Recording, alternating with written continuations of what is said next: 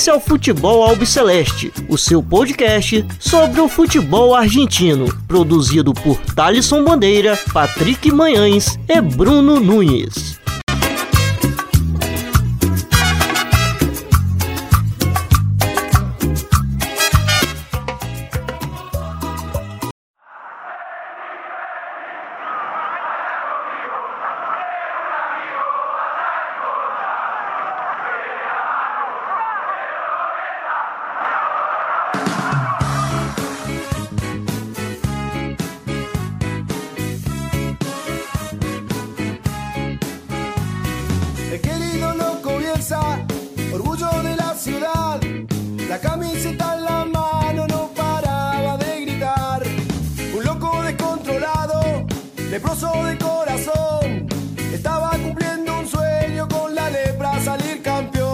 Salve, salve a todos vocês que acompanham o podcast do Futebol Celeste. Meu nome é Thaleson Bandeira. Estou sempre na companhia do Bruno Nunes e do Patrick Menhans.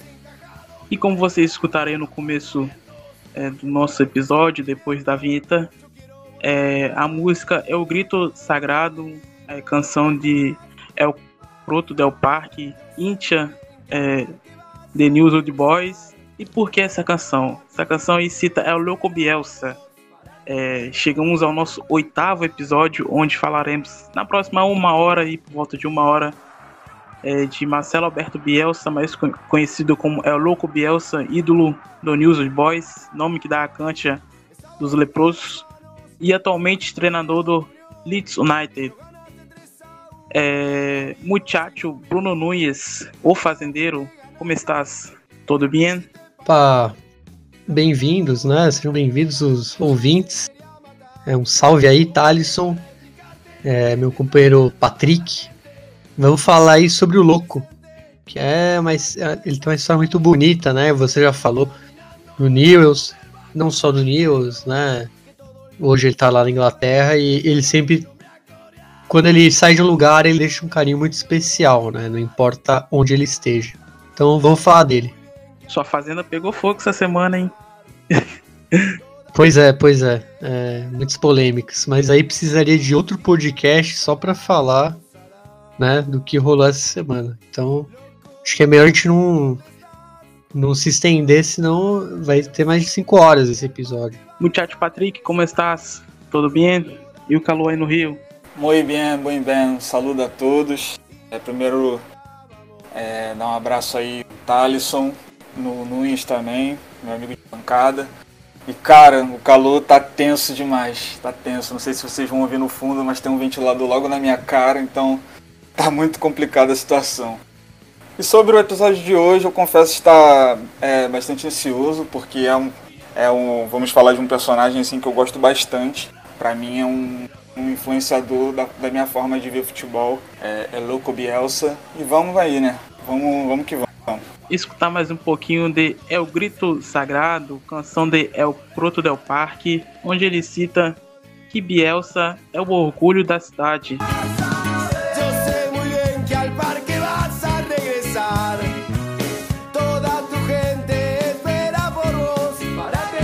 Bueno, a gente vai falar aqui, é, apresentar o personagem de Louco Bielsa, é, quem é ele, a sua formação, quem comandou e o que pensa é, no futebol. E deixar para os companheiros aí, Bruno Nunes e o Patrick Manhãs, é, destrincharem melhor é, esse é o Louco Bielsa, porque o nome é o Louco Bielsa. E quero começar primeiro com o Bruno Nunes e depois eu passo a bola para o Patrick Manhãs completar e fala mais um pouco sobre o seu ídolo também, né, Patrick? Você gosta muito dele, né? Sou louco para louco. Então é isso, vamos é, dar início aqui falar sobre quem é o Louco Bielsa, com Bruno Nunes e logo em seguida Patrick Manhães vai fazer seus comentários. Então, primeiro para a gente conhecer o, o Louco Bielsa, que é uma pessoa bem apesar de todo mundo chamar ele de louco, ele é uma pessoa muito calma, né, nas entrevistas, com os pensamentos bem claros, né, bem diferente de um louco. E pra gente saber, pelo menos a base familiar, a gente tem que conhecer, né, da onde ele veio, já que ele é de uma família de juristas, advogados e políticos. É, o vô dele, né, o Rafael Bielsa, era um jurista muito renomado na Argentina. E os irmãos dele, ele, ele tem o Rafael Bielsa, assim como o vô dele, é, que foi o ministro de Relações Exteriores né, do governo Néstor Kirchner entre 2003 e 2005.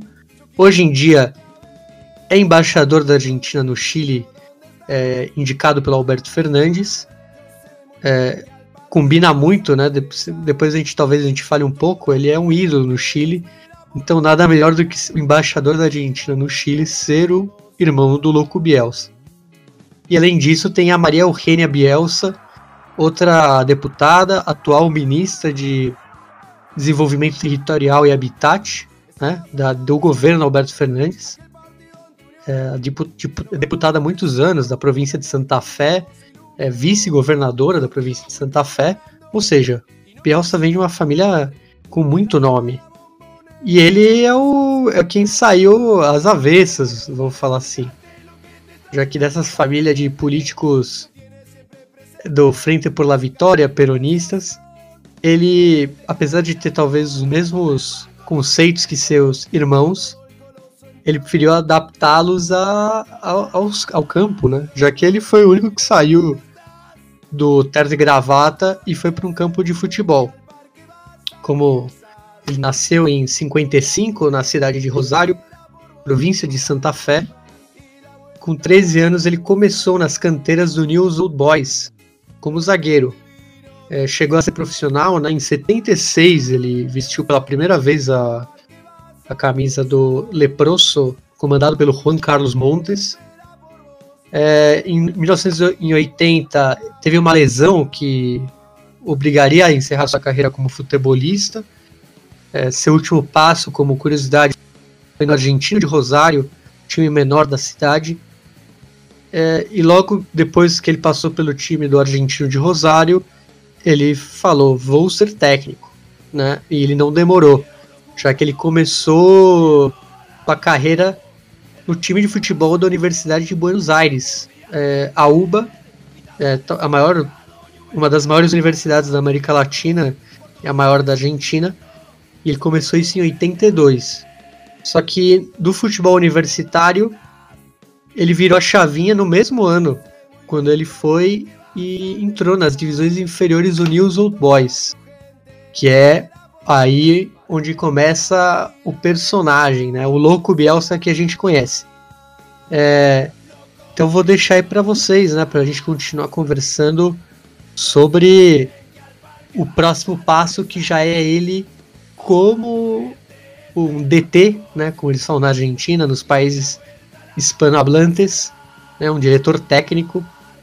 Como que ele virou de fato um, um treinador de uma equipe profissional primeiro dos seniores, né? É, e logo nessa, nessa é, carreira juvenil, assim, podemos dizer, é, devido a uma lesão que o Nunes aí destacou que tirou dos gramados, não demoraria muito para o Bielsa é, ser um treinador. E quando a gente olha a, as histórias do, do Bielsa, não só comentadas assim por outros técnicos que na época eram até jogadores que trabalharam com ele, é, parece que quando lemos assim e ouvimos essas histórias, parece que ele estava destinado a ser um treinador. E a origem do, do nome Louco, ele é baseada por histórias muito engraçadas, vão além também do temperamento dele. Porque como o Luiz falou, ele não é uma pessoa é, temperamental, podemos dizer, nervosa. Ele é uma pessoa muito calma, tranquila, mas, claro, no, baseado na, nas entrevistas coletivas, porque na beira do campo ele é bem agitado.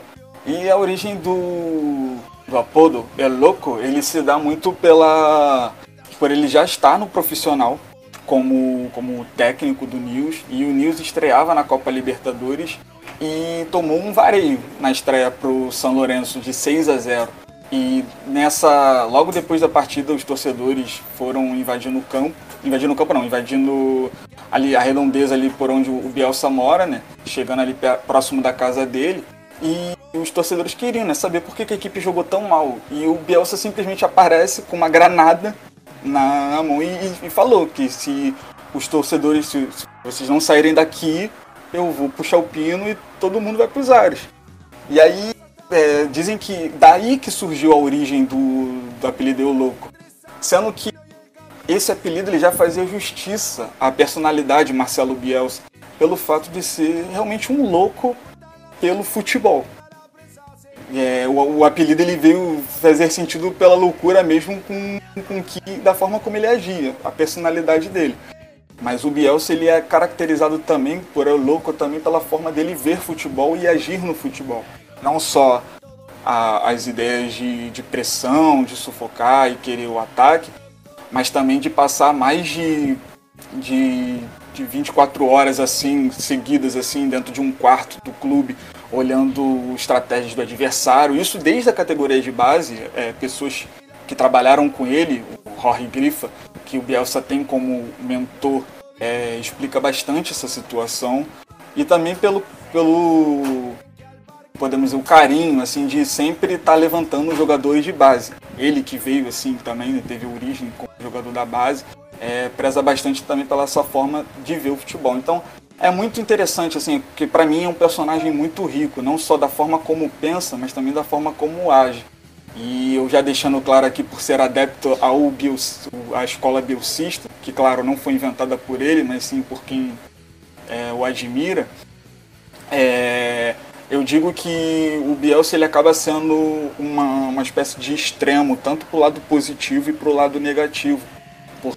Porque, as pessoas, porque o Bielsa ele não é um vencedor, ele é mais um pensador.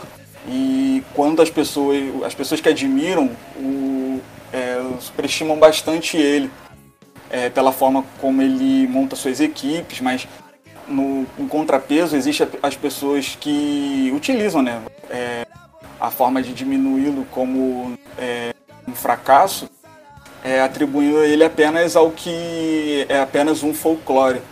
Então eu acho que tanto a, a, os bielcistas também, como as pessoas que não gostam, acabam sendo um problema quando tratam de El Loco Bielsa. E o nome, o apelido El Louco Bielsa é só é, de nome mesmo, porque se você se vocês repararem nas entrevistas é, de imprensa, nas coletivas, é, antes ou depois do jogo, é bastante calmo, é, gosta de conversar. Eu cheguei a ver é, que ele chegou a dar uma coletiva de quase 5 horas. É, não sei se ele treinava a Argentina ou se era pela seleção do Chile, é, mas durante as coletivas ele parece ser bastante atencioso e, e, e gosta de falar bastante. É, tem, inclusive, a gente vai colocar agora um vídeo dele quando ele treinava o Atlético Bilbao, é, falando sobre os, os, seus valores e suas convicções no futebol. E logo em seguida, os companheiros é, vai dar continuidade nesse primeiro bloco. O jogo solo pode ser analisado desde três pontos de vista. La, la fidelidad al estilo, jugar de una manera, cualquiera sea. La segunda es el dominio, quién posee la pelota, y la, tercera son las cantidades de llegadas. Uno no puede analizar la cantidad de goles, aunque es lo más importante de todo, porque nadie decide errar un gol. Lo que se, para evaluar el funcionamiento de un equipo, lo que uno ve es cuántas veces llega. Defender no es un recurso ilícito. Especular no es un recurso ilícito. Ahora, eh, no ataco nunca, 100% de efectividad, el otro equipo tuvo la pelota todo el partido, erró 10 goles, ganó el más pragmático. No. Esa lógica le permitió ganar ese partido, pero no puede ser una lógica. Eh, quiere decir que entonces hay que hacer que el rival tenga la pelota, que te patee 20 veces al arco, que te regole, que vos no ataques nunca, etcétera, etcétera. El equipo que gana a través de esperar el error contrario, porque una cosa es esperar el error contrario y otra cosa es provocar el error contrario. No está más autorizado al éxito. Está menos autorizado, es menos probable que suceda. Por eso yo le digo, mire, no se preocupe si no se premia un proceso que obtuvo menos de lo que merecía. Eso no, debería generarnos preocupación. la injusticia es muy común.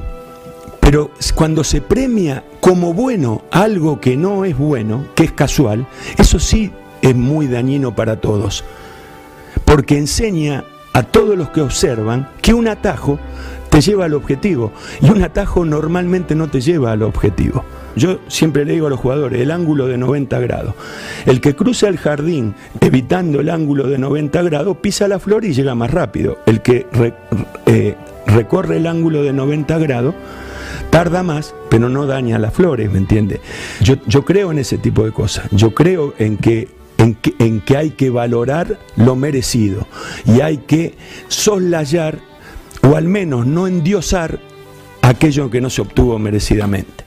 Ah, e esse áudio que ouvimos né, do, do Bielsa, ele reflete bastante é, é, a calma dele, né? Do que tira um pouco da, daquela etiqueta de que é louco, é uma pessoa rabugenta, uma pessoa que é muito nervosa mesmo, a palavra. E ele trata muito. Uma serenidade também, né, o, o Patrick? Não, sim, exatamente. O que mais me atrai no Bielsa é dele conseguir fazer com que o que ele pensa, não só de futebol, mas em questão da vida, em aplicar na, na no, no, nos times dele. E é interessante isso, porque as pessoas que não gostam do Bielsa começam a encarnar dizendo que, nossa, o Bielsa é um, o bielsismo é um estilo de vida. E acho que tudo, tudo que a gente faz, é, não só no futebol, mas tudo, qualquer coisa que a gente faz, a gente faz baseado, refletindo no que a gente tem na vida, no que, nos nossos valores. Então o Bielsa, ele, é, quando a gente está falando desse sentido de colocar as nossas convicções naquilo que a gente faz, naquilo que a gente mais gosta de fazer, eu acho que o Bielsa é o maior exemplo disso.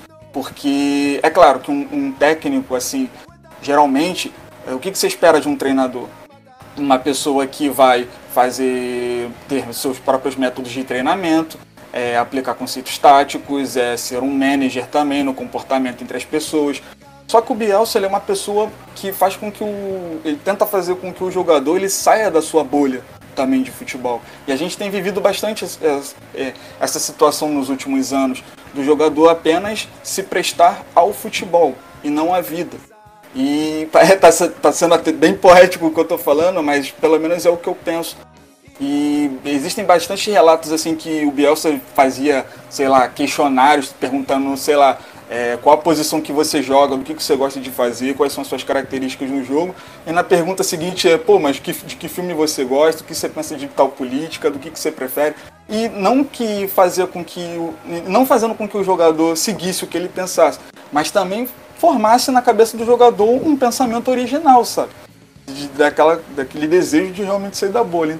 Então, é, desculpa, gente, eu vou passar o horário daqui falando bem do Eu Louco Bielsa. Eu não aguento. Da continuidade aqui. É, agora a gente vai falar sobre a sua formação. O Bielsa que começou é, nas categorias de base do, do News Old Boys por volta dos anos 80, treinando o News. É, e depois é, anos depois é, chegou ao profissional é, do clube e nele conquistou dois títulos. O primeiro, que foi é, o Abertura de 91, e logo em seguida conquistou o Clausura de 92. E no mesmo ano, em 92, é, foi vice é, da Libertadores, perdendo, perdendo o título para o São Paulo de Tele Santana, Raí e companhia. É, agora eu quero deixar os companheiros falarem melhor sobre a sua formação e depois a gente vai escutar um, um, um pouco é, sobre o Grifa falando do começo do Bielsa. É, em 1990, é, o Marcelo Bielsa, que já fazia parte da, das bases da canteira do News Old Boys, ele chega com uma fórmula de reestruturação. É, mas o pedido da diretoria era evitar uma sequência de resultados ruins que gerasse o rebaixamento. É, esse era o objetivo inicial. E até por isso, isso era por conta de um número relevante de jogadores saindo. É, entre ele tinha que substituir os jogadores da base, que eram destaques nas categorias inferiores. Como ele já conhecia toda essa máquina, esse o funcionamento dos Pibes do time de Rosário, ele foi, é, ele foi indicado para tentar fazer um time jovem, sem gastar muito. E pra você ter uma ideia, ele perdeu logo de início alguém que ele não chegou a dirigir, é o jovem Gabriel Batistuta, também o Sérgio Almiron, que foi campeão do mundo em 86, além do Victor Ramos, que é o maior artilheiro da história do News Old Boys. Então você vê que ele já pegou uma bucha aí bem, bem no começo da carreira dele. E ele teve que começar a se virar com o pouco que ele tinha. Entre os que chegaram, tivemos o Maurício Pochettino e o Eduardo Berisso. Vejam só, justamente dois é, pessoas, dois técnicos consagrados hoje em dia. É, e que tem muito do Bielsa e acho que tem a ver um pouco com essa história do começo do Bielsa, já que eles começaram como jogadores com ele. Então eles tiveram toda essa toda essa idealização bielcista desde o início da carreira. E então não é nenhum não é nenhuma coincidência a gente ver eles é, onde eles estão hoje em dia. Mas vamos voltar aqui à história do começo, já que o Bielsa e o Jorge Grifa, como bem o Patrick explicou no começo, estavam buscando por talentos para jogar no clube. E chegou o Bielsa, que o melhor jogador da região estava por ali em Santa Fé, só que ele não tinha ido numa peneira. Então, aí você já vê que o Bielsa é meio louco, já que ele e o Jorge Grifa pegaram o carro tarde da noite e foram atrás do moleque. O menino era Maurício Pochettino. Tinha só 13 anos na época. É...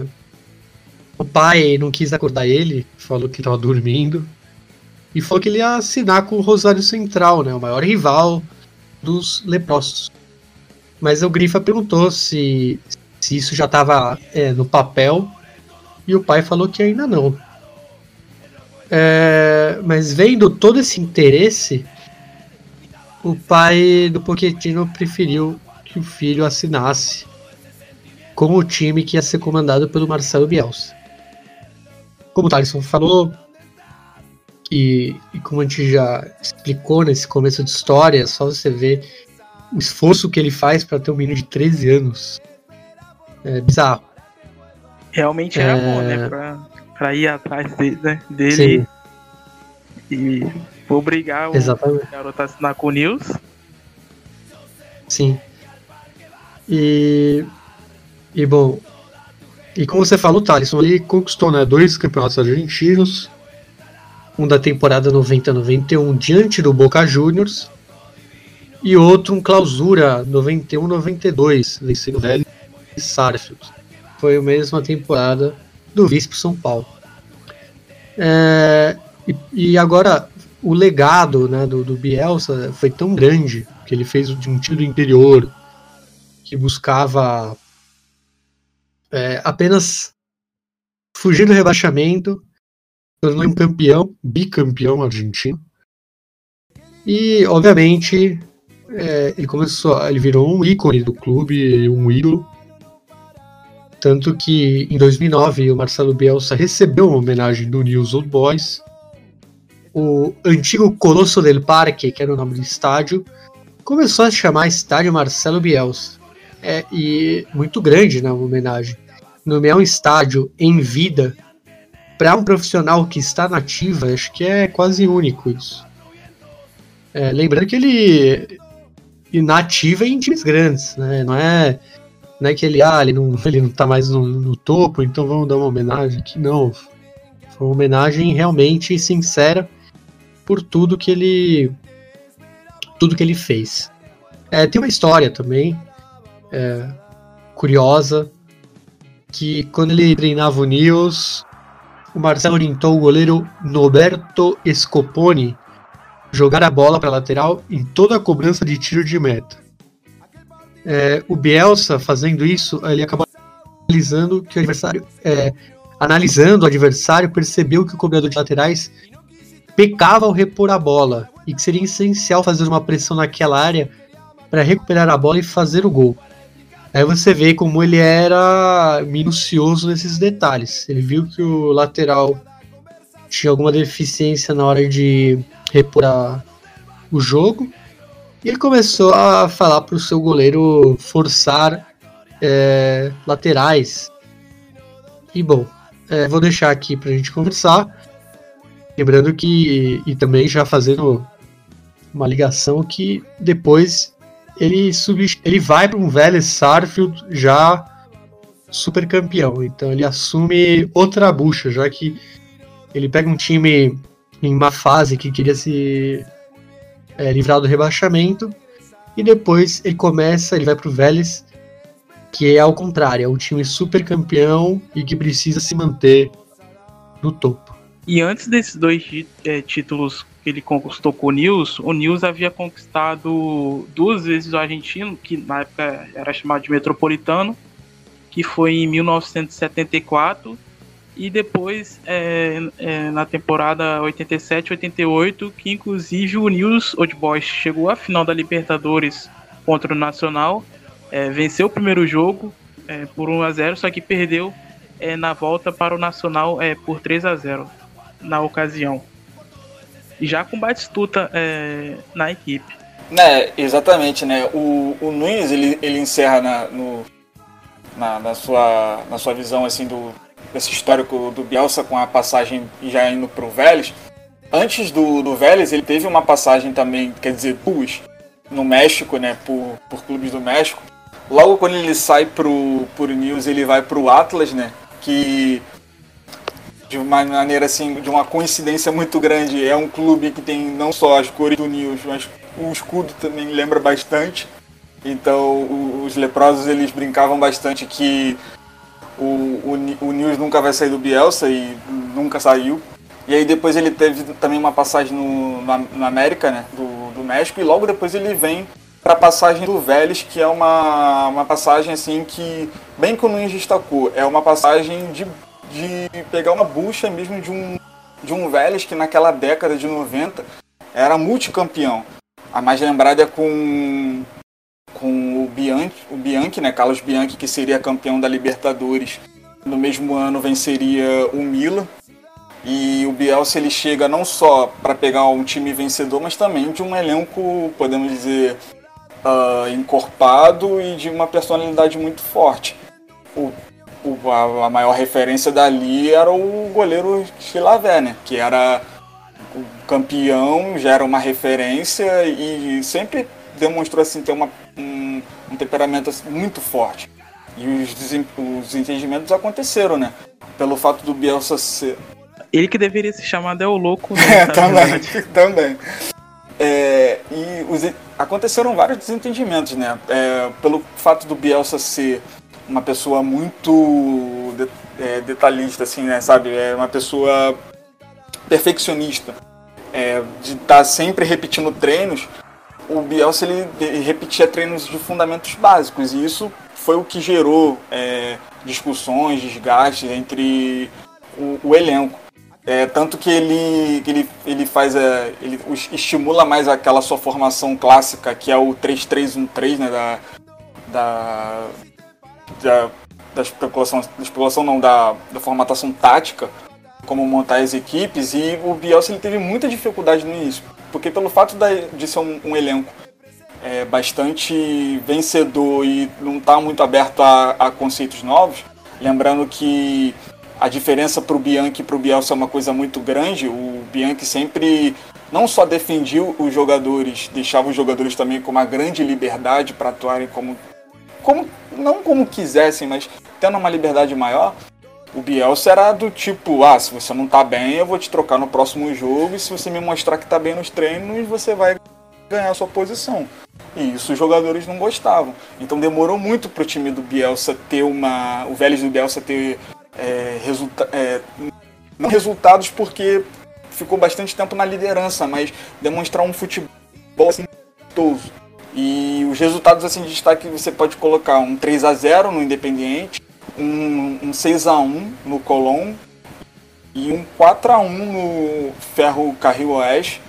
É, o título ele seria, que é do Clausura, o título argentino, que, que é considerado o último título do Bielsa é, como um título de primeira, sendo de primeira divisão e sendo um título profissional, que logo depois os títulos que o Bielsa só viria a ganhar seria a, as Olimpíadas, o, o Ouro Olímpico de 2004 de Atenas e agora recentemente levando o Leeds segunda a, da segunda divisão para a primeira, conquistando o título da segunda divisão. Então o, o Bielsa é, ele entra um pouco, é, tá um pouco assim a, a, essa explicação do, da falta de títulos do, do Bielsa. Ele tem um histórico muito de levar para o próprio personagem aquela coisa de que se considerar um fracasso assim diante das das câmeras ou dos microfones. Tem é, uma história engraçada que aconteceu recentemente, quando um jornalista inglês perguntou, ele estava no comando, ele tá no comando do Leeds, e o jornalista pergunta para ele: "Você que é um colecionador de taças?" E aí, pelo fato do jornalista estar tá falando inglês, ele tem um tradutor também. É... E aí, quando o tradutor fala para ele que ele é um colecionador de taças, o Bielsa interrompe a entrevista e fala: Não, eu não sou um colecionador de taças, eu sou um colecionador de fracassos. E ele sempre teve, por mais méritos assim que ele tivesse, ele sempre deixou de lado.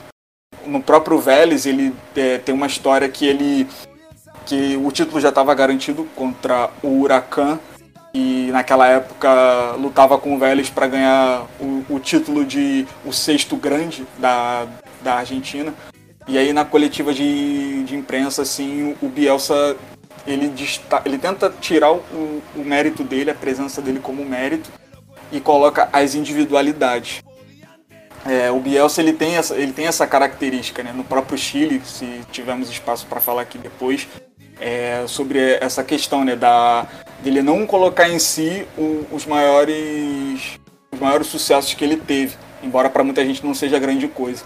E para encerrar nessa questão do Vélez, ele tem uma história é, curiosa, assim, podemos dizer que quando o Bielsa ele assina com o Vélez, é, ele tá olhando assim para em volta assim da estrutura, ele chama todo mundo, ele tá olhando assim em volta da estrutura do Vélez e aí ele comenta, né? É, vocês não sabem o que mais me impressionou nesse e aí tá todo mundo olhando pro, pro Bielsa e depois olha em volta, curioso para saber o que era que tinha impressionado. E aí ele olha, seu carro sai. Ele está lindo, que era o meio campista do Vélez. E agora a gente vai escutar Roger Grifa, ídolo do News Old Boys, falando sobre o começo do trabalho do, do El Louco Bielsa eh, nos Leprosos. E só falando, o Bruno disse que os dois foram é, ver o, o Pochettino e, e estou aqui, estou lendo a matéria, é, o pai do, do, do mostra ele dormindo e o Grifa e, e o Bielsa ficou impressionado é, pelo tamanho dele por causa da idade. É, eles foram até a província de Santa Fé, é, em, Santa em Santa Isabel. É, agora a gente vai escutar a Grifa falando sobre o começo do El Louco Bielsa no News Old Boys em 1982. A trabajar conmigo. Y entonces armamos un grupo como para que él tuviera el, el estímulo de poder llegar a primera división con un grupo de chicos con unas condiciones que fuimos a capitalizar al interior del país. Año 1982. Los chicos de 14, 15 años de Newell's fueron el primer encargo para Bielsa. El reclutamiento más recordado fue el de un futbolista que no conocían. Vamos a Murpi a buscar a Pochettino, que nosotros no lo conocíamos. Y se presentan a la una de la mañana en un pueblo de 3.000 habitantes, 4.000 habitantes, donde ahí están los perros despiertos, ni los perros, bueno, prácticamente, ¿no? Le golpeé la ventana, me atendió la madre, después entramos a tomar café. Mi madre no conocía a nadie, ahora pensó mi madre, ¿me quieren robar o algo por el estilo? ¿no? Y de alguna manera los convencí, debe ser las 2 de la mañana.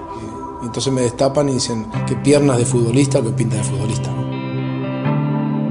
Pochettino, Batistuta, Berizzo o Lunari iban a ser um bom banco de provas para um técnico com uns métodos revolucionários. E vocês acabaram de escutar Roger Grifa falando sobre El Louco Bielsa e agora a gente vai escutar a Inchada de News Old Boys cantando para El Louco Bielsa na porta é, de sua casa em 2011, pedindo a sua volta. É, em uma dessas canções que eles cantam é, é falam que é, La Hinchada te agradece, Louco Bielsa querido. É, cita é, o título é, contra o Boca Juniors. É, vamos escutar um pouquinho agora.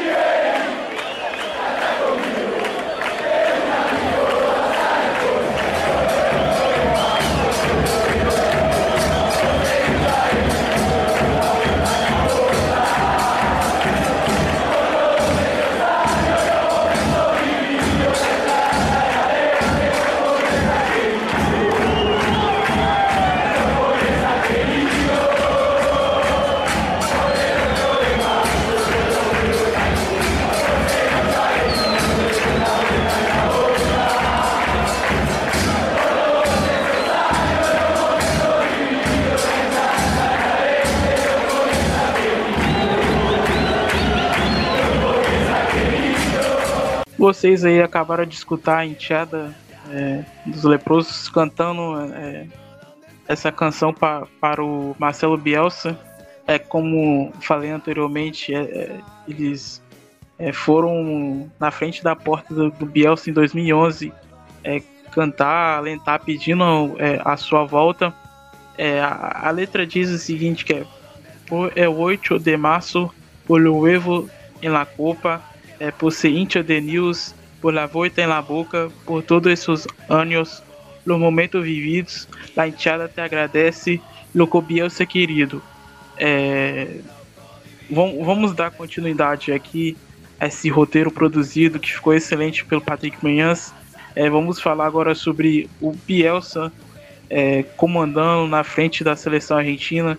É, ele que assumiu a seleção albiceleste em 98 e ficou no comando aí até 2004. É, queria saber de vocês como vocês avaliam esse trabalho do Bielsa é, à frente da, da seleção argentina.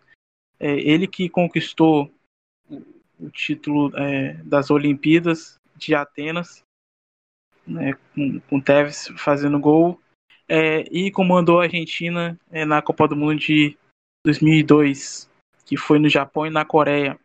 O Bielsa, ele. Acho que para ele assumir a Argentina, ele já cometeu, cometeu uma, uma loucura, já que ele não tinha muito tempo. É, ele assumiu a Argentina em outubro de 98, logo depois né, da Copa do Mundo de 98, é, quando o Passarella era o, era o treinador, foi treinador por quatro anos. Só que ele tinha aceitado o cargo de técnico do espanhol de Barcelona é, no mês de julho. Né? Então foi um intervalo de três meses. Ele, che ele chegou a dirigir o espanhol, mas só por três meses, poucas partidas, e ele já ele aceitou esse. Mais uma bucha, né? A gente está falando de buchas aqui. Ele aceitou mais uma, que foi a Argentina querendo voltar ao panteão de glórias na Copa do Mundo. Foi uma das melhores eliminatórias da história para a seleção albiceleste. Criou muita expectativa. É, tinha uma geração é, espetacular. É, ele lider, é, liderou aquela classificação, se classificou com muita folga até. É, foi bem foi algo que alimentou muito a esperança do torcedor argentino. Mas como se viu e como é, todo mundo sabe, Copa de 2002 não, o sucesso das eliminatórias não foi traduzido em resultados, já que foi um fracasso, né? Como como todos tratam é, essa passagem, já que ele venceu a Nigéria na estreia por 1 a 0, perdeu para a Inglaterra por 1 a 0 e acabou empatando é, por um a um, é, mesmo caindo na primeira fase, e com muitas teorias, como a de Veron vendendo o jogo contra os ingleses e etc., ele resistiu o cargo mesmo com esse fracasso. E como o Thaleson já contou, depois ele conseguiu dar a volta por cima, entre aspas, já que é um título muito menor, não é nem, não é nem considerado um título sênior, né? Um título da Sub-23, que foi os Jogos Olímpicos. É... Tem, tem algumas coisas que os torcedores argentinos nunca entenderam. Que as duas das maiores implicações com Bielsa foi, é, foi na época a ausência do jovem Juan Romano Riquelme, que já era campeão do mundo é, e da Libertadores pelo Boca Juniors, e também não consegui, não consegui nunca escalar Hernan Crespo e Gabriel Batistuta no mesmo, na mesma formação tática. Que é o que depois vem aí, acredito que, né, Thalisson? Tem, tem, teve, um, teve um final feliz essa história recentemente até. Já que na época ninguém sabia muito bem o que, que o Bielsa, qual era a loucura do Bielsa na cabeça de não conseguir botar Hernan Crespo e Gabriel Batistuta na mesma formação. Sim, sim. E só voltando nessa parte que você cita do Verón, a gente até comentou no episódio passado sobre Maradona lá no Rinácia a canção feita é, para ele e cita o Veron que supostamente ele teria entregado o jogo para os ingleses no, ele tinha muitos amigos ali do outro lado é, e você citou a questão do da, não sei se é desculpa ou arrependimento do Bielsa de não ter convocado o Hernan Crespo em 2018 ele deu uma acho que se não me engano o repórter pergunta, vocês querem que eu solto agora ou querem que solto depois? Vocês, vocês que mandam aí. Não, é só para dar aquela contextualizada, né, de que o Bielsa ele tava numa, eu acho que era uma entrevista já no, era uma entrevista já pro Leeds já como como técnico, é, acho que no meio da temporada passada, e que o Bielsa ele ele resolve, assim, praticamente do nada fazer um pedido de desculpas ao Crespo, né? É, o Crespo, ele, ele acabou sendo uma das, uma das pessoas, assim, que eram bastante questionadas no, no quesito do, do Bielsa, como o Nunes falou muito bem, uma das loucuras, de fazer o sentido de que, do porquê o Gabriel Batistuta e o Hernan Crespo não podiam jogar juntos. E era algo que logo, logo depois, e aí eu não estou passando pano, eu que sou admirador não estou passando pano, mas eu acabo entendendo logo depois a carreira do Bielsa até aqui, porque ele realmente ele nunca fez questão de abraçar o, o a se adaptar, a abraçar as adaptações com que tem, com o melhor que ele tem. Ele sempre fez questão de jogar com um atacante só, ele nunca, é, raramente ele fez jogo é, escalou é, em partidas jogadores com dois dois atacantes, ainda que fossem de características bem distintas. O Crespo e o, e o Batistuta eram jogadores distintos, eles poderiam sim jogar juntos. O Bielsa chegou até a explicar, é, se eu não me engano, logo depois que ele sai da, da Copa do Mundo com Argentina. E aí nessa entrevista do Leeds ele, ele dá, ele dá essa, essa declaração né, de que é, não justificando não justificando do porquê o Crespo não era titular, mas ele achava que precisava pedir desculpas no sentido de que quando ele pega o Crespo, o Crespo era muito novo. E, a, e, o, e, o, e o Batistuta ele já era um jogador pronto. Então, de uma forma de estímulo, o, o Bielsa ele tentava fazer com que o. tentava aumentar, né? Fazer com que a, a autoestima do, do Crespo melhorasse no sentido de competição pela vaga de, no comando de ataque, dizendo que o Crespo já era um jogador pronto, sendo que ele ainda era muito, muito jovem.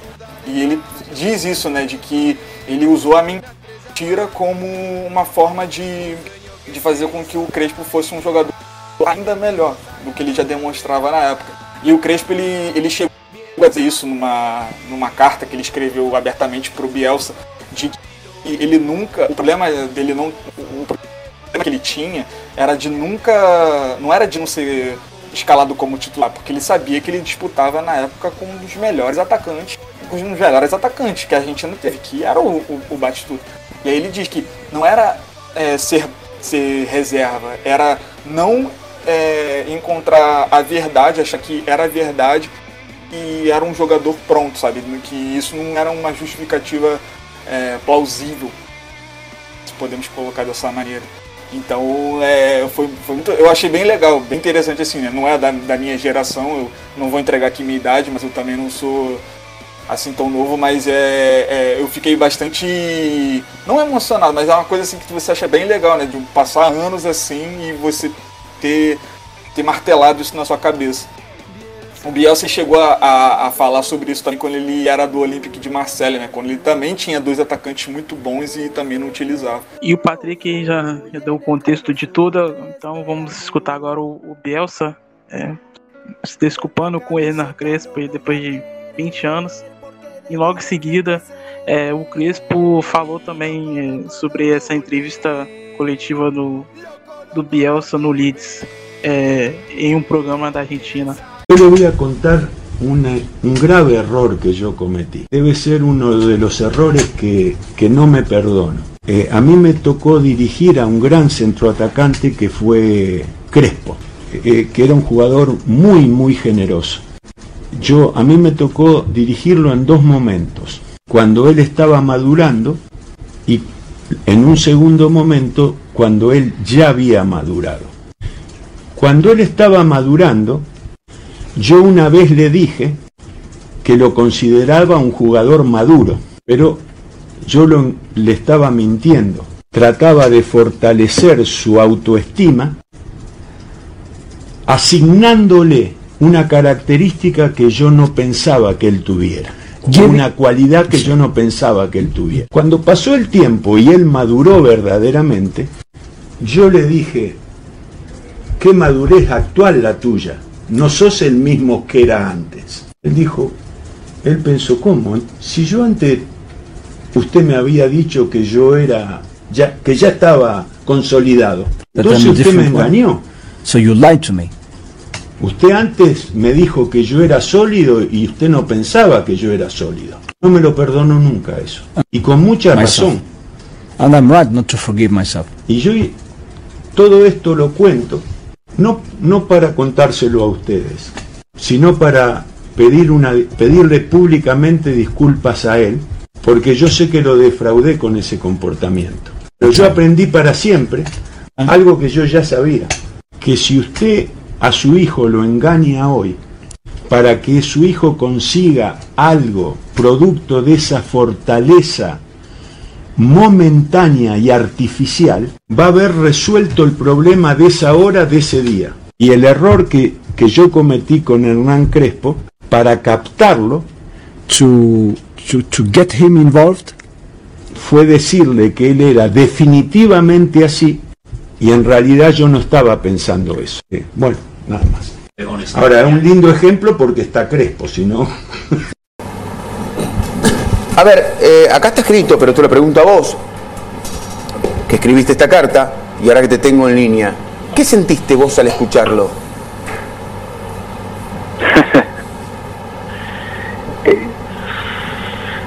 Eh, que nunca es tarde, ¿no? Eh, que nunca es tarde, pero bueno, bueno, yo creo que la carta es, este, es mucho más que clara, apoyo. O sea, mi, mi, mi, manera de, manejarme eh, creo que está claro en, esas líneas y lo que yo hubiera esperado. Pero, pero bueno, de una parte, una parte parte de, de la vida, las enseñanzas que te deja la vida, eh, y entonces yo siempre seguí, seguí hacia adelante. Después, bueno, él, él este, él trajo ese hecho eh, de una manera, este, sí, una conferencia de prensa, yo no quiero decir colorida, pero bueno, digamos, eh, sin los detalles, eh, que, bueno, que, que está pasando en el Leeds. Me parece que la situación, este, la, importancia de la situación merece, merecía otro contexto, pero no estoy no estoy no estoy en eso no estoy hurgando en eso lo hizo y ya está de hecho la carta lo dice perfectamente hubiera preferido un, un, un, llamado o, o, un, o café, pero, pero bueno, a situação seria. Tá aí vocês escutaram a fala do Marcelo Bielsa, logo em seguida a do Crespo. É, e só é, falando aqui aquela convocação é, da Argentina para a Copa de 2002, foi o Roberto é, Monano Burgos, é, que recentemente aí saiu do Atlético de Madrid, que era o auxiliar do Cholo Simeone, Cavadiero, é, Roberto Ajala, é, Chamonte, é, Placente, Maurício Pochettino, Walter Samuel, o Juan Pablo Sorin, Pablo Aymar, é, Matias Almeida, é, Marcelo Gadiardo, o Saim, o Cholo Simeone, Sebastião Veron, Javier Sanetti, Batistuta, Ganicha, Hernan Crespo, Guilherme Gonçalves, Cláudio Lopes, Gustavo Lopes e Ariel Ortega. É, teria espaço para ele aí né, nesse ataque com Ortega, Crespo, Canidia e Batistuta? Daria para jogar todo mundo junto ou não daria? Ah, eu acho que seria bem difícil, né? É, era, era uma equipe assim, era uma geração muito boa, de, principalmente de meio campistas. O Ortega ele poderia jogar tanto, sei lá, no, no lado como também no meio. É, mas tem um pouco da crítica do, do quando ele podia, quando o Bielsa podia levar o Riquelme.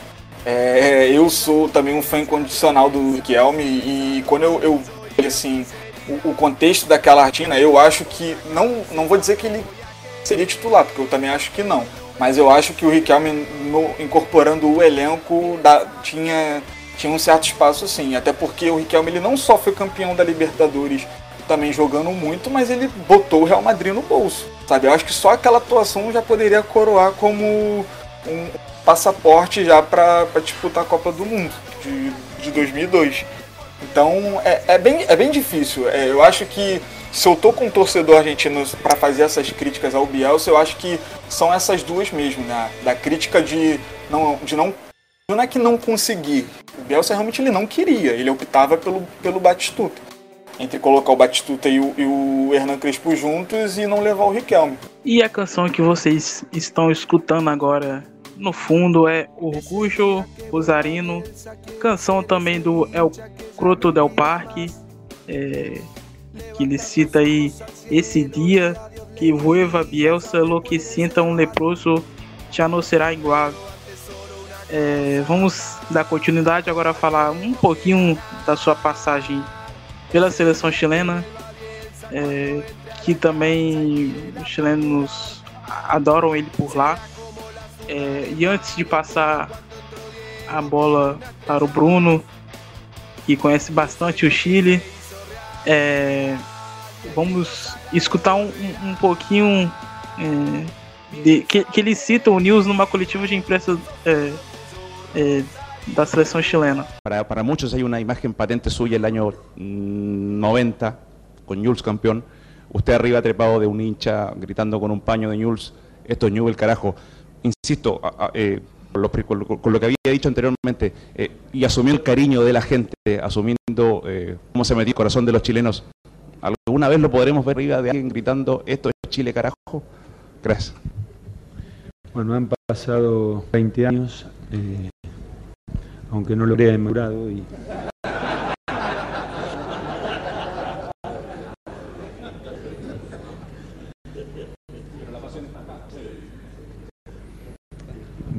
tengo la antipática eh, obligación de ser sincero. Eh, difícilmente quiera News, quiera alguna la camiseta más que la, que la de News. Y la gente pregunta, colega, acá. Esa es una pregunta más incómoda que la anterior. E a passagem do Bielsa pelo Chile, ela é muito importante, porque ela é como se fosse um, um respiro, né? Um alívio depois da passagem argentina, que ele acabou ficando um estigma bem negativo, assim, pelo menos entre a imprensa argentina. Então, essa passagem pela seleção chilena deu um novo ar ao Bielsa e foi o responsável, acho, pela carreira que ele tem agora. Que que ele saiu do esquecimento, acabou indo para Europa depois. E é bom falar, ele, ele na verdade foi o que o Patrick falou lá no início, que o Bielsa não é um vencedor, né? Ele é um cara idealizador, ele põe a ideia, ele é um filósofo do futebol. E foi exatamente o que ele fez com o Chile, porque o Chile vinha de anos sem se classificar para uma Copa do Mundo. A última vez tinha sido em 98 com o Nelson Bonifácio Acosta, com uma que nem era tão bom técnico, mas ele tinha uma geração fantástica, principalmente a dupla Zassá, Salas e Zamorano. E quando o Bielsa veio, ele aproveitou a, o sub-20, que é era o mesmo sub-20 que acabou pegando o terceiro lugar no ano que a Argentina foi campeã, né? Foi em 2007, se não me engano. Que era o sub-20 que tinha o Vidal, o Alex.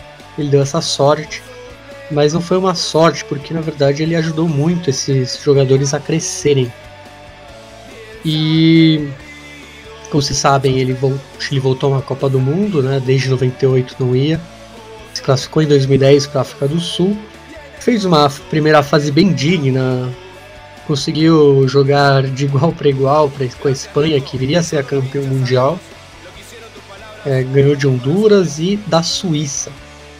É, mas aí o Bielsa foi Bielsa, pegou o Brasil do Dunga e ele não teve medo, ele foi para cima e o Chile foi massacrado, pelo menos no placar.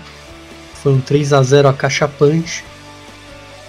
E, mas mesmo assim, o Bielsa virou um ídolo local, ele virou motivo de homenagens, ele virou motivo de imitações, ele é muito imitado no Chile, esse jeito calmo dele, sereno, ainda é, é motivo de humor, ele sempre é, é especulado na seleção chilena quando possível.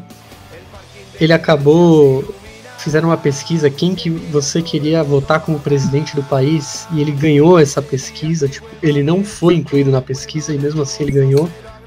Para você ver como ele conquistou o público e e ainda mais por cima sendo um argentino, existe a rivalidade. E só que ele caiu bem. Isso que eu ia perguntar para você, né, Bruno? É, então, ele tem a questão da rivalidade também. Tem a questão da rivalidade. O, o chileno vê o argentino talvez com um pouco de é, é, eles falam a viveza argentina, né? Que é aquele, né, o jeito dele de comportar assim meio se mostrando. Tem vários personagens na TV chilena que mostram isso. E o Bielsa ele não tem esse estereótipo. Então, isso, como vocês veem, viram nas coletivas, um cara super humilde e tal, é, do interior é, do, da Argentina, né, de Santa Fé, apesar de ser uma cidade grande, Rosário.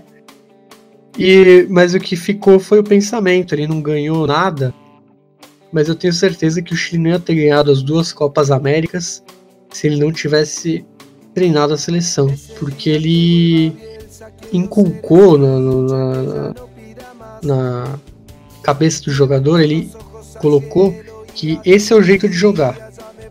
Então o padrão começou, todos os times começaram a copiar esse padrão. O campeonato nacional virou um campeonato de ataque, é, tentaram um tempo o Bitborg e depois o São Paulo chegou. Ele era a única opção bielcista. O, o São Paulo ele pode ser até mais louco em campo, mas ele é um cara mais, ele é menos apegado às suas ideias. Tanto que quando ele ganhou a Copa América contra a Argentina, ele retrancou. Teria perdido aquele jogo porque ele ia para cima com tudo. E, e uma coisa que eu queria falar que vai além do futebol, que para mim é mais importante, do Bielsa.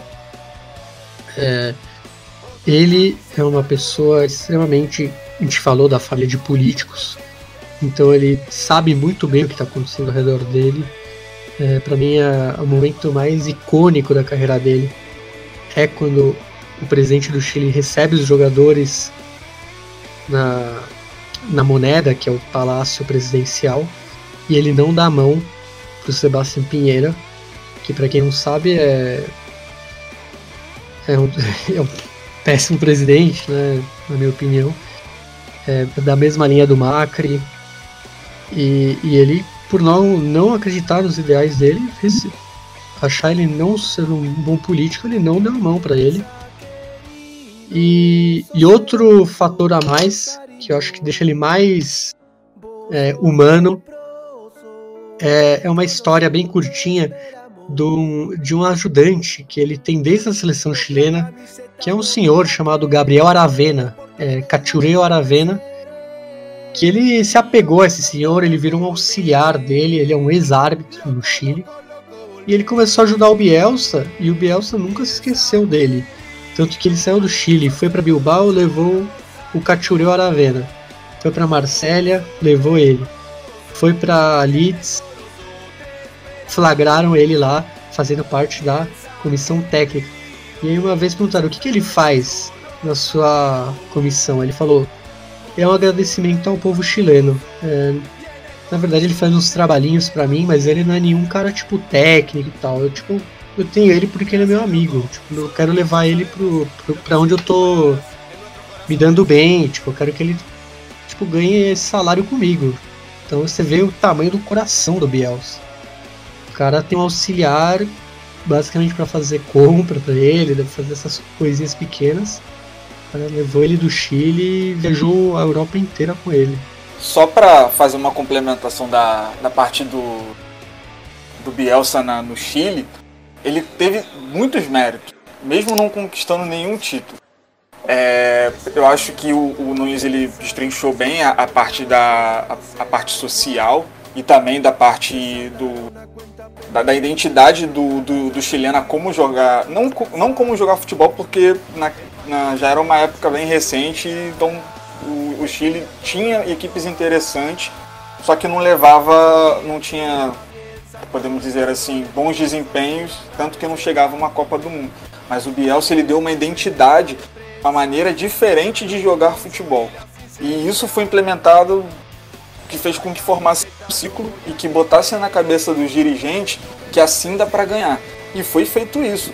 E só uma, uma colocando uma passagem, tem um livro do, do Bielsa que é, é Marcelo Bielsa, Los 11 Caminhos ao Gol, que o Bielsa ele destrincha em 11, em 11 capítulos partes é, fundamentais que se deve ter num, num corpo técnico de, de futebol é uma conversa com, com um jornalista, e aí o jornalista só faz uma. Ele bota um tema pro Bielsa, que é um dos esses, são esses 11 temas, e o Bielsa vai falando, ele vai falando sobre. Então é praticamente um livro escrito com, com, com textos do, do, do Bielsa sobre esses termos. E aí, dois termos que eu acho importantes nessa seleção do Chile é o primeiro é que ele não, ele não se considera, embora seja, para mim e para boa parte, e para o Nunes também, pelo que ele falou, e também para boa parte da população chilena, se não toda, ele diz que ele não é uma pessoa. É, ele, ele diz que não foi a, a pessoa com que. A, a, pessoa que fez com que o Chile mudasse, tivesse esse comportamento não só futebolisticamente, mas como também social. E ele como eu disse na, no início, ele não gosta muito de ser é, visto como vencedor. Ele se considera realmente como um fracasso baseado naquilo que dos resultados dentro de campo. E, e uma outra também é o que ele fez com os jogadores, principalmente do Chile. Eles tinham um, um comportamento extra-campo bastante, é, podemos dizer, é, pouco profissional podemos dizer. O, o, o, o caso do Vidal com, com carro, é, consumindo é, álcool, essas coisas. É, fora outras questões que o Bielsa ele teve que colocar na cabeça do, dos jogadores, fora a questão de, de grupo também. Dizer que você não está sendo convocado por nome, você está sendo convocado por você ser talvez o único ou entre dois jogadores a fazer essa função porque também o Chile ele não tinha um, um leque de jogadores como o Brasil tinha, ou na seleção da Alemanha, ou qualquer outra potência. É, e só para acabar aqui, duas coisas. Ele fez o Valdívia jogar bem e com intensidade, e que não, não, não, não diminuindo o Bielsa, mas ninguém tem medo da seleção do Dom. É, é Patrick, como você falou, ele, fe ele fez isso. E além disso, acho que a gente pode a gente pode levar esse exemplo de colocar a ideia de jogo pro Bilbao também, já que ele pegou finais e tal. E logo depois o Bilbao conseguiu o título, não com ele. Ele é basicamente o cara que ele planta o projeto e põe na ideia do dirigente que é essa, essa é o, é o caminho. Deu certo com o Chile, deu certo com o Bilbao. É, ele na, na França ele começou bem no Olympique, depois no Lille ele não foi tão bem, mas parece que ele finalmente ele voltou aos títulos, né? Agora com esse título da Championship com o Leeds United e todo o amor que ele já tem, né? Algo muito parecido com o que a torcida em Rosário teve, tem com ele e com, a, e com o povo chileno. Então ele, você vê que ele consegue juntar três três povos é, que amam ele. Isso é mais é, apaixonante dessa história do Bielsa. E só para finalizar essa parte do Bielsa é, nesse bloco, é, para o ouvinte é, ficar um pouco é, ligado nesse sentido de se ter uma identificação não só com os torcedores do clube, mas também com a cidade a qual aquele clube pertence ou até o país. Logo quando o Bielsa ele é chamado pelos dirigentes do Leeds para conversar sobre acordos e tudo mais, o Bielsa, ele foi, pelo menos é o que diz o, o jornal The Guardian, a, é, o Bielsa ele questiona os dirigentes perguntando qual era o tempo médio que um torcedor do Leeds precisava trabalhar para comprar um ingresso. E o, o, dirigente falou cerca de duas, três horas. E aí o Bielsa ele chegou numa conclusão que logo depois do, do é, dos primeiros treinos, o Bielsa ele reuniu os jogadores e fez com que os jogadores é, tivessem separassem três horas ali daquele dia para fazer uma atividade bem diferente. E que a atividade era recolher o lixo e fazer a limpeza do CT. Para os atletas terem uma ideia do esforço do que a torcida faz pelo time. Então, pô, é, é sensacional. E ele que tinha batido na trave é, seu primeiro ano é, no jogo contra o Aston Villa, que teve aquela toda a confusão lá, fair play. É, ele que mandou os jogadores entregarem a, a partida. Entregar a partida não, tipo, é, falar para os próprios jogadores é, deixarem é, que o Aston Villa fizesse um gol. É, sim, é. sim. tem aquela também que, que, ele, que ele é acusado de espionagem e aí todo mundo pensa que no dia seguinte ele, ele marca uma entrevista coletiva, ele mesmo chama os jornalistas, e aí todo mundo pensa que ah, ele vai entregar o, o cargo, ele vai entregar o cargo, ele vai, ele vai se demitir, e o Leeds estava bem no campeonato, é, tá, tava oscilando, mas estava bem de forma geral. E aí quando o Bielsa chega, ele, ele faz um. Ele abre é, um arquivo mostrando para todos os jornalistas todas as equipes inglesas que ele espionou. Então, tipo, é só mostrando um pouco do louco que ele é. E aí ele começa a, a fazer aquela passada de pano para ele mesmo, justificando que não, eu faço isso desde 2002 na Argentina, com, com questão de espionagem e tudo mais, tudo mais. Então, tipo, é muito louco, é muito louco. E esse jogo contra o Aston Villa é, valia a vaga para eu não sei se valia a vaga para direta para para Premier League, porque tava na briga, se não me engano, o Norte e o Sheffield United.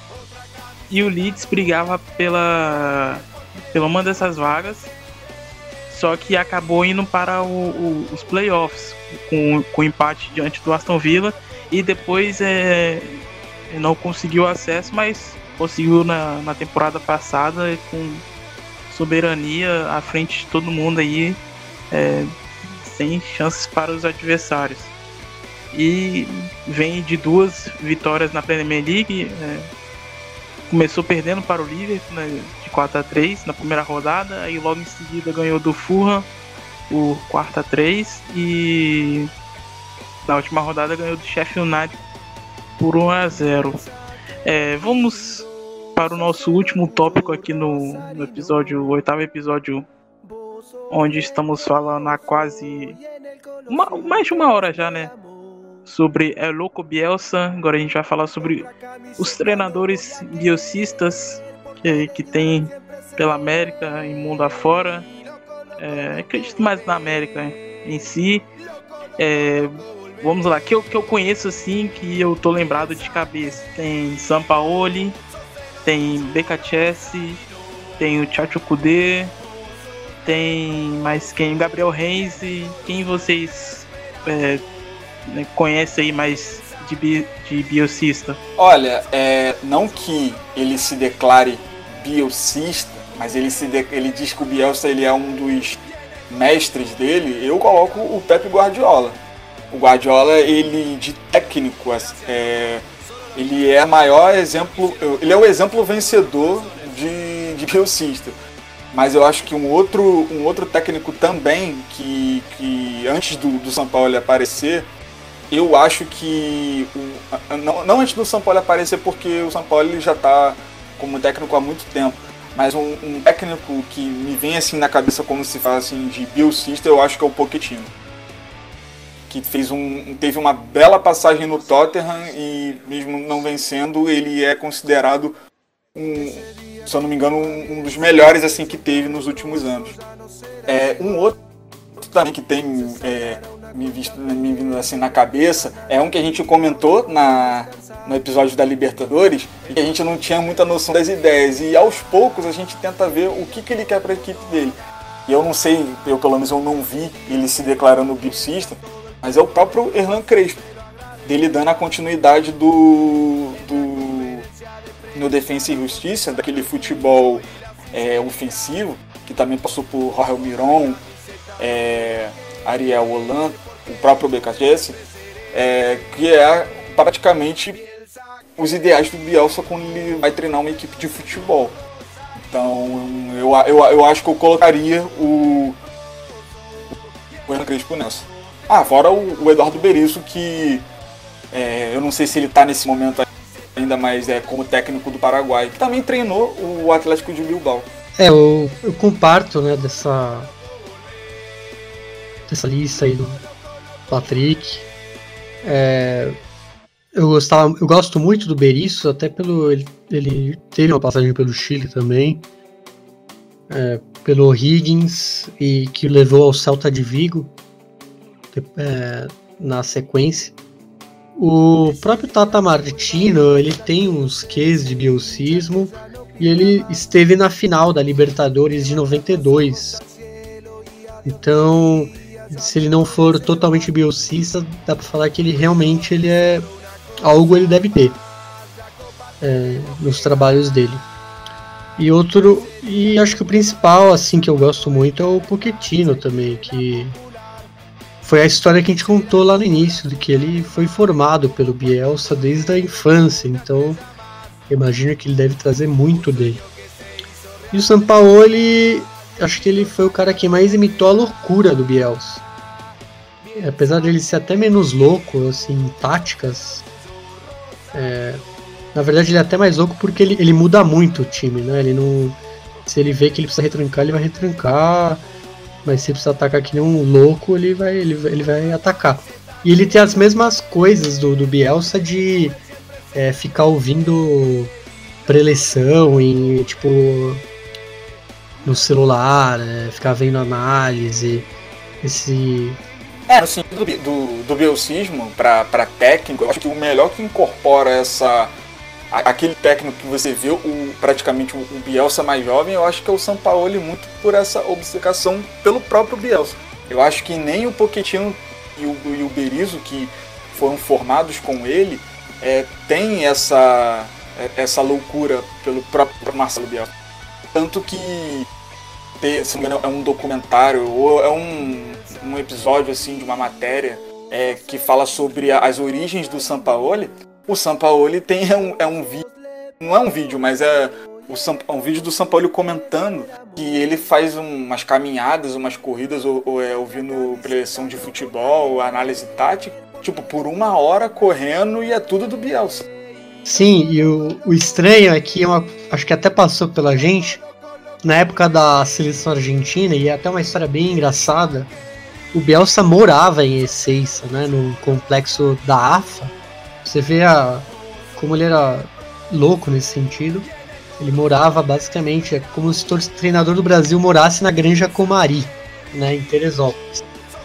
E ele morava lá e ele dava o, ele fazia caminhadas à noite, com ouvindo suas preleções E numa dessas, os seguranças da AFA, estava tudo escuro, não viram quem era, jogaram até a luz nele, e ele falou assim, tipo, não atirem, eu sou o Marcelo Bielsa, que é um, é um fato bem engraçado, assim, na carreira dele, que ele foi confundido, assim, de...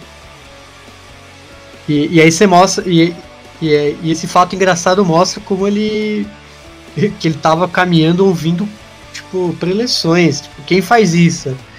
tem que ser muito centrado no, no seu trabalho. E o, o São Paulo copiou isso. Que eu tenho, ele tem uma biografia muito boa que chama No Escute e Sigo, do Pablo Pavan, que na época que ele está começando no futebol peruano, ele vai, quando ele é treinador do Sport Boys, ele vai dar suas caminhadas ouvindo as coisas do Bielsa. Então é isso, muchachos. É, vamos encerrando aí o episódio dessa semana, o oitavo episódio do Futebol Alves Celeste. É, a gente falou um pouco aí, tentou falar um pouco sobre é, Louco Bielsa. É, no começo lá, a sua formação, quem ele é. é começo no, no seu futebol, que foi no News. Depois é, treinando o News Old Boys nas categorias de base. E, e que, os seus pensamentos no futebol aí a sua passagem pelo próprio News no profissional e depois no Vélez Sácio, é a sua ida é, para a seleção argentina, né, sendo campeão olímpico e é, naquela ocasião ali a situação com o Hernan Crespo na Copa de 2002 e por último é, a legião de treinadores que seguem a linha biocista é, como citamos o PKCS, Sampaoli, Gabriel Reis e outros treinadores que os companheiros citaram aqui por último. E sem Bruno e Patrick, acho que o, os episódios dificilmente iriam ao ar é, nessa sexta-feira que vocês estão ouvindo, seja na sexta, sábado ou outros dias da semana. É isso, quero agradecer vocês também que vêm nos acompanhando é, espero que vocês estejam gostando dos nossos episódios. E quero deixar para os companheiros agora fazerem suas considerações finais e no final vamos encerrar com Eu Grito Sagrado que, como, que começamos o episódio. Bom, Thaleson, primeiro eu quero agradecer né, a todo mundo pelo retorno. Tem sido muito bom fazer parte desse time. Agradecer ao Nunes também por estar com a gente nessa bancada. E é isso, dizer que eu particularmente feliz por ter falado do El Loco Bielsa, é um cara que eu gosto bastante, admiro muito. Desculpas a, a, a todos se os olhos brilharam e eu fiz algum tipo de exagero exaltando El Marcelo El Loco Bielsa. Então, isso, é, espero que vocês estejam gostando e muito obrigado por tudo. É isso, eu encerro com uma frase muito famosa no Chile argentino que ficou conhecida como o tempo dará razão. E é isso. É, obrigado a todos os ouvintes né, do Futebol Celeste. É um prazer estar novamente aí com vocês. É, tanto o Thalisson, tanto o Patrick, tanto você que está ouvindo aí. E eu não sou um bielcista como o Patrick, eu admiro muito o trabalho dele, não sou um anti, né? Não sou anti-Bielsa. Eu só tenho uma visão mais, talvez, é, técnica do trabalho dele, apesar de gostar muito dele e saber da importância que ele tem para times campeões, porque ele pode não ser o campeão, mas ele começa, ele planta semente de equipes consagradas. Então, abraço para todo mundo que escutou. Então é isso, muchachos. É, agradeço imensamente vocês é, novamente por estarem aqui comigo nessa, gravando os episódios todas as quintas-feiras, para o episódio ir ao ar na sexta-feira. É, agradeço vocês também que têm acompanhado o nosso trabalho, é, escutado os nossos episódios, quero agradecer. E então é isso, a gente vai se despedir do oitavo episódio do Futebol Celeste com El Grito Sagrado que iniciou o, o episódio do El Cruto del Parque Incha The News Old Boys e no comecinho aí com o grito do El Loco Bielsa após o título com News Carajo. É isso, até a próxima.